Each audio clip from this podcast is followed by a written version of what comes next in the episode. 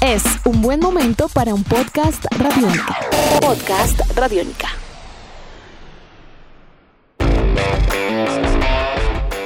El ciclismo mundial ya tiene su agenda para el 2021.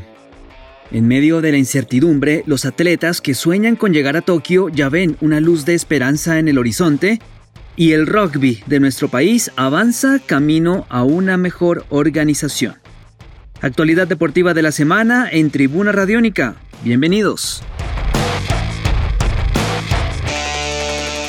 La Unión Ciclística Internacional UCI anunció su calendario de competencias para el 2021, tanto de ciclismo femenil como masculino, teniendo presente varios factores como por ejemplo la realización de los Juegos Olímpicos de Tokio y por supuesto también la postergación de varios eventos de carácter competitivo para el 2020 por cuenta de la pandemia y relacionados con el ciclismo.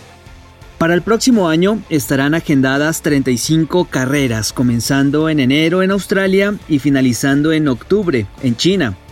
Comencemos por las tres grandes. El Giro de Italia ha quedado programado para realizarse del 8 al 30 de mayo.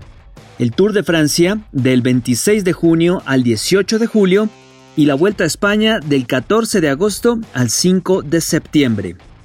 En cuanto a novedades en el ciclismo femenil está la inclusión de la Vuelta a Burgos y la Itzulia Women, anteriormente conocida como Donostia San Sebastián, en el calendario del World Tour Femenil de 2021 han sido incluidas estas dos vueltas que les menciono, y en total serían 25 carreras femeninas en tres continentes diferentes y 10 países.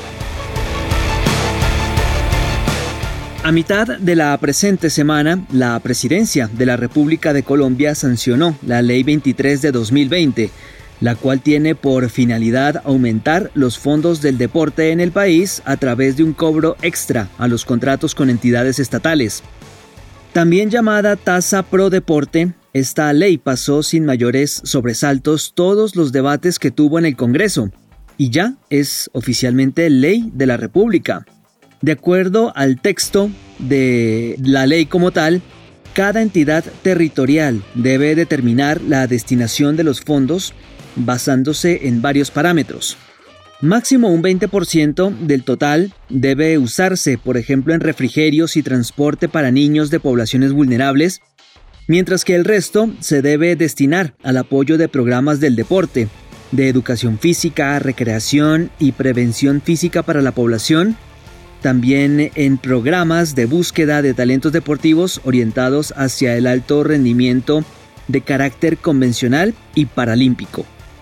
Por otra parte, serán las Contralorías departamentales, distritales y municipales las encargadas de fiscalizar el uso del dinero recaudado, el cual también tendrá que ir destinado a la adquisición, por ejemplo, de elementos básicos de formación deportiva, construcción y mantenimiento de diferentes escenarios deportivos y, finalmente, aportar fondos para la participación de deportistas en competencias tanto de carácter nacional como internacional.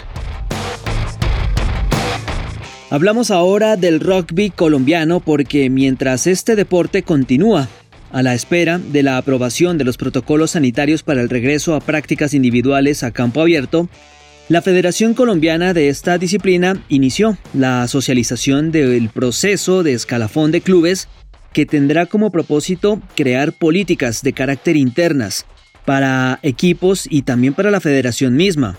De esta manera, este escalafón servirá para evaluar el desempeño tanto deportivo como administrativo de todos y cada uno de los equipos vinculados y para la federación será una herramienta que le permita adelantar programas de fomento y de desarrollo más focalizados, más precisos. Tan pronto los clubes colombianos de rugby conozcan el proceso de evaluación y comiencen a moverse en este tema, pues la federación habilitará una plataforma para el registro de datos y documentación necesaria para dar inicio a la respectiva evaluación de cada uno de los clubes. El atletismo mundial se alista para reanudar sus procesos clasificatorios rumbo a los Olímpicos de Tokio, luego del anuncio hecho por la World Athletics en el sentido de levantar todas las suspensiones a las pruebas de marcha y maratón a partir del primero de septiembre próximo.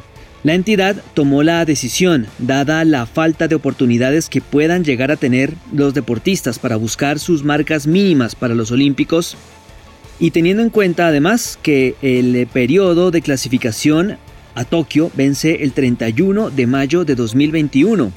La suspensión estaba inicialmente pactada para el 30 de noviembre, pero la World Athletics, bueno, parece que sentó un poco o entró en razón y cambió esta situación.